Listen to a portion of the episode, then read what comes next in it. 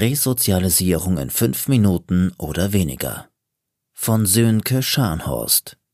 Sprecher André Hupfer. Eine Produktion von Speakzone Entertainment. Die Tat. Es klingelte in seinen Ohren. Die Explosion hatte ihn von den Füßen gerissen. Vielleicht hatten ihn auch einige der Kugeln erwischt. Aber davor hatte er es ihnen allen gezeigt. Sie taten ihm nicht leid. Nicht die Frauen, nicht die Kinder. Er störte sich nicht an all dem Blut und all dem Leid. Niemand hatte ihm jemals Mitleid entgegengebracht. Wenn man etwas wollte, dann musste man es sich nehmen. Und zwar mit Gewalt. Etwas anderes verstanden sie sowieso nicht. Er hatte sich genommen, was er wollte. Es war gut gegangen für eine Weile. Ah, ihm wurde kalt, aber Schmerzen direkt hatte er nicht. Er fühlte, wie die Waffe seinen Fingern entglitt. Plötzlich waren sie über ihm. Zwei Silhouetten, er konnte seinen Kopf nicht mehr bewegen. Dem Roten Kreuz auf der Rüstung des ersten Mannes nachzuurteilen, war er ein Sanitäter. Der andere trug eine Rüstung der Spezialeinheit. Hätte er noch die Kraft gehabt, würde er ihnen sein Blut ins Gesicht spucken. Außer ihm war niemand mehr im Leben, und ihn mussten sie nun wirklich nicht retten.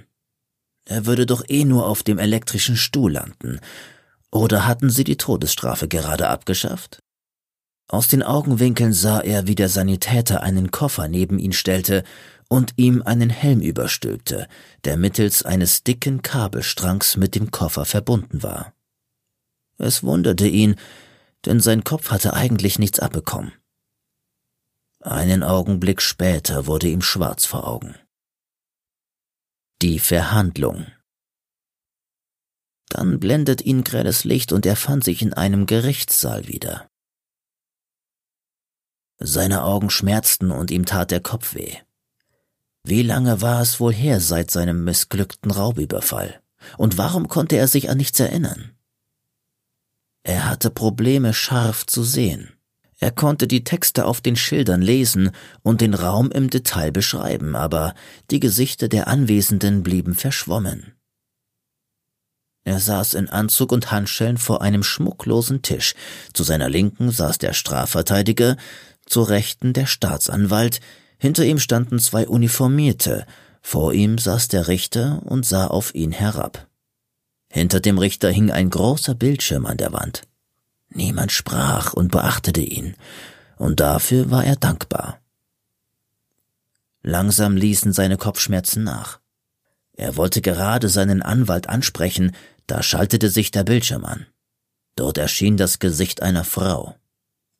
Willkommen im Cyber Core Systems Resozialisierungsprogramm.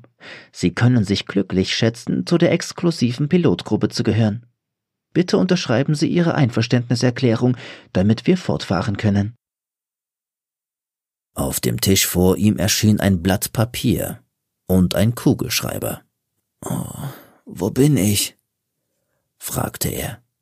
Auf dem Bildschirm erschien kurz eine schematische Darstellung eines Koffers und dem damit verbundenen Helm. Oh, entfuhr es ihm. Er tippte sich gegen den Kopf. Super. Wir sind in meinem Kopf. Und ihr glaubt, mich in meinen eigenen Gedanken zu etwas zwingen zu können? Wenn wir müssen, sagte die Frau. Unterschreiben Sie jetzt bitte, damit wir mit der Verhandlung und der Feststellung Ihrer Schuld fortfahren können. Und was ist, wenn ich das nicht will? fragte er. Sie können sich nach Abschluss des Verfahrens gerne beschweren und das Verfahren für ungültig erklären lassen, falls Sie mit dem Ergebnis nicht zufrieden sind. Aber wir können den Test zu diesem Zeitpunkt nicht mehr abbrechen. Außerdem dauert das Ganze nur fünf Minuten oder weniger.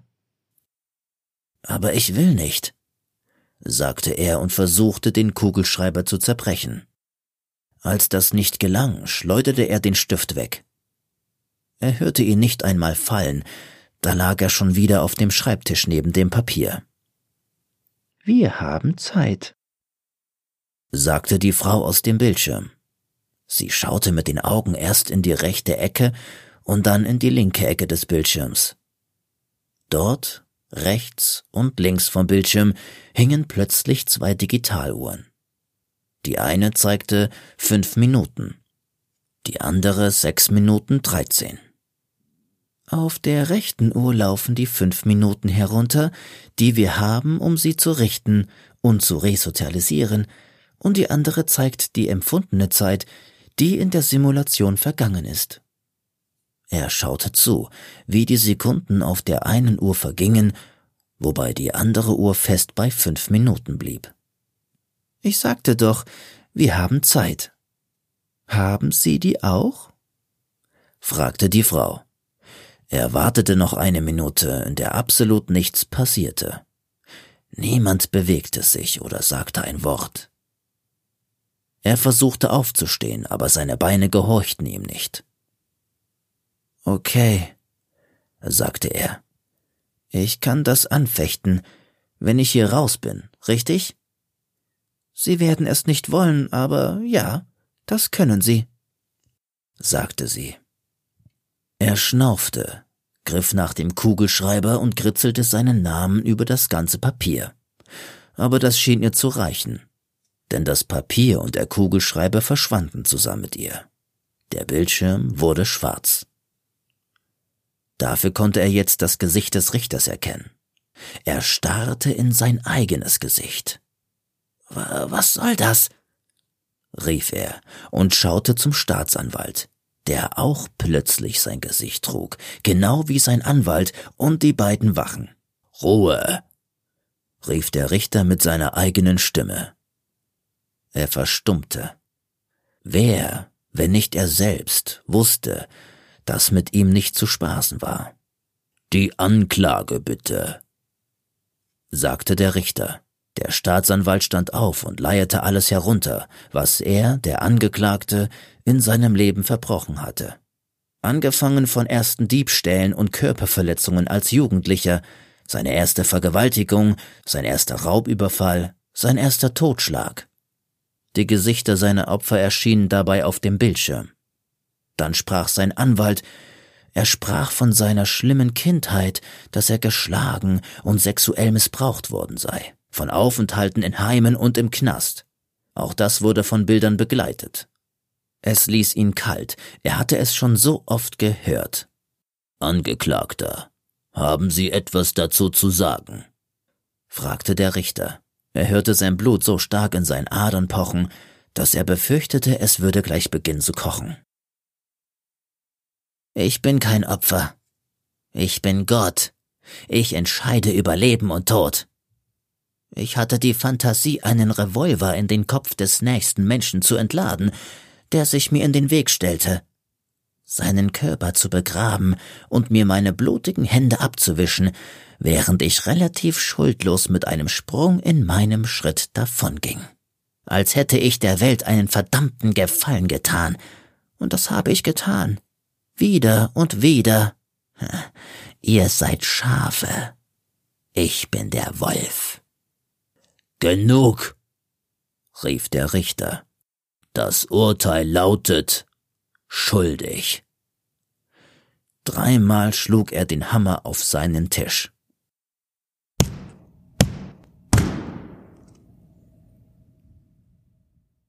Resozialisierung.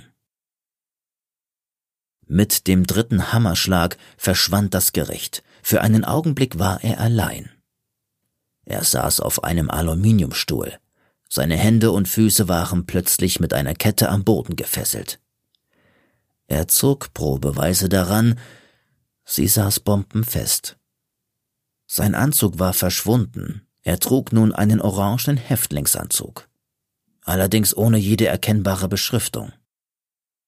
Der Raum war ein Kubus von vielleicht zehn Metern Kantenlänge. Boden, Decke und Wände bestanden aus glänzendem Waschbeton.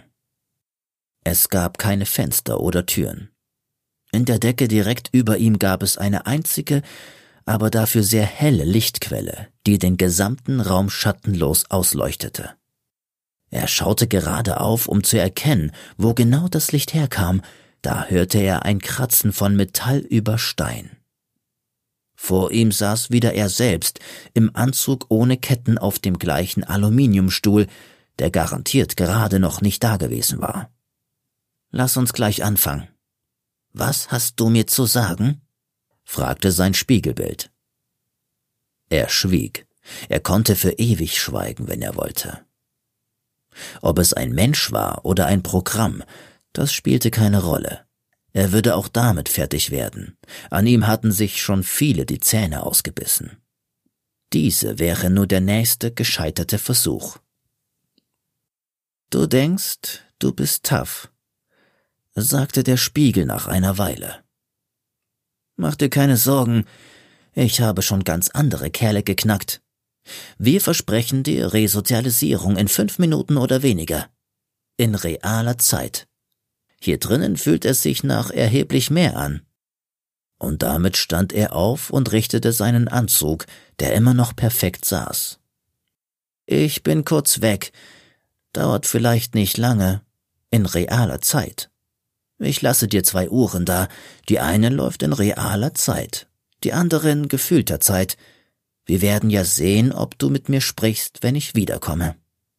Damit lächelte das Konstrukt und war verschwunden, zusammen mit seinem Stuhl und den Ketten. Er saß nun frei auf dem Stuhl. Erst wartete er. Dann wartete er noch etwas länger. Als er eine ganze Weile gewartet hatte, ohne dass etwas passierte, stand er auf und streckte sich. Plötzlich verschwand sein Stuhl, so dass er sich nicht widersetzen konnte. Aber das störte ihn erstmal nicht, er hatte lange genug gesessen.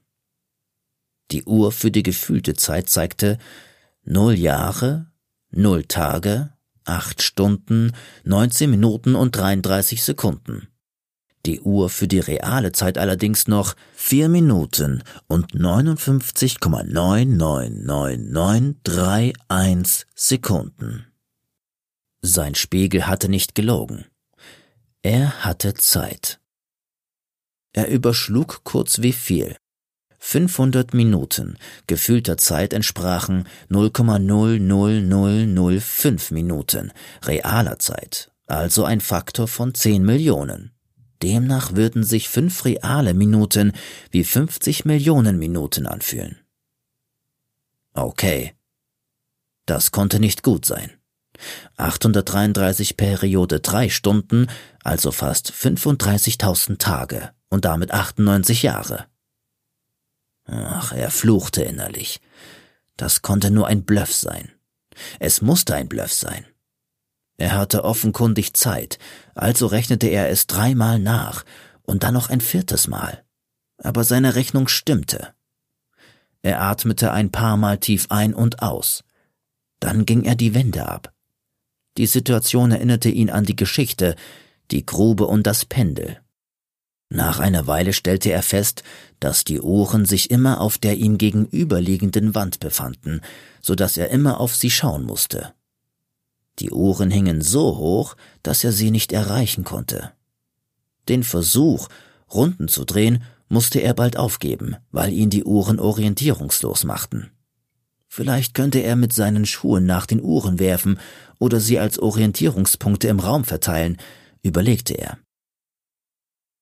Er zog seine Schuhe aus und sie verschwanden in seiner Hand, als wären sie nie dagewesen. Vorerst sah er davon ab, auch seinen Häftlingsanzug auszuziehen. Er setzte sich im Schneidersitz in die Mitte des Raumes und versuchte zu meditieren. Nichts schien eine Temperatur zu haben. Nicht der Stein, auf dem er saß, nicht seine Haut und Kleidung. Er schlug mit der Faust gegen den Boden, erst leicht, dann schnell, so stark er konnte. Er spürte keinen Schmerz und sah keine Veränderungen an seiner Hand. Er schloss die Augen, nur um festzustellen, dass er jetzt durch seine Augenlider sehen konnte, so als seien sie offen. Die Stunden vergingen. Er spürte keinen Hunger oder Durst, auch sonst keine körperlichen Bedürfnisse.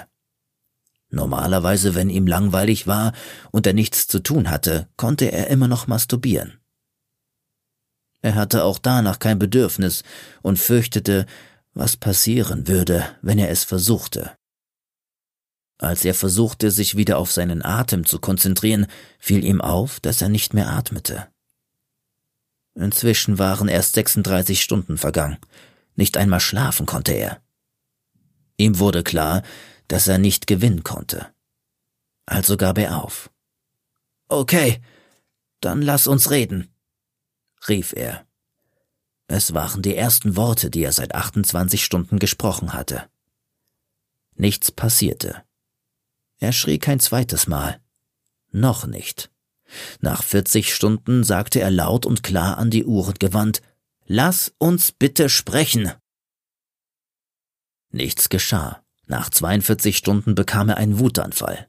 Er schrie und riss sich die Kleidung vom Leib. Er wälzte sich auf den Boden und trat um sich. Seine Schreie verschwanden mit seinem Mund. Dann schlug er seinen Kopf gegen die Wand. Nichts passierte. Er verletzte sich nicht, verspürte auch keinen Schmerz und keine Müdigkeit. Also machte er einfach weiter.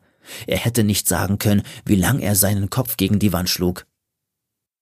Plötzlich saß er wieder in seinem Gefängnisanzug und in Ketten auf dem Aluminiumstuhl in der Mitte des Raums und ihm gegenüber im schicken Anzug sein Ebenbild.